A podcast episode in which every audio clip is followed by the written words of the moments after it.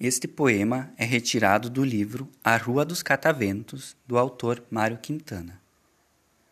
Recordo ainda, e nada mais me importa, aqueles dias de uma luz tão mansa que me deixavam sempre de lembrança algum brinquedo novo à minha porta. Mas veio um vento de desesperança soprando cinzas pela noite morta, e eu pendurei na galharia torta todos os meus brinquedos de criança. Estrada fora após seguir, mas ai, embora idade e senso eu aparente, não vos iluda o velho que aqui vai. Eu quero os meus brinquedos novamente.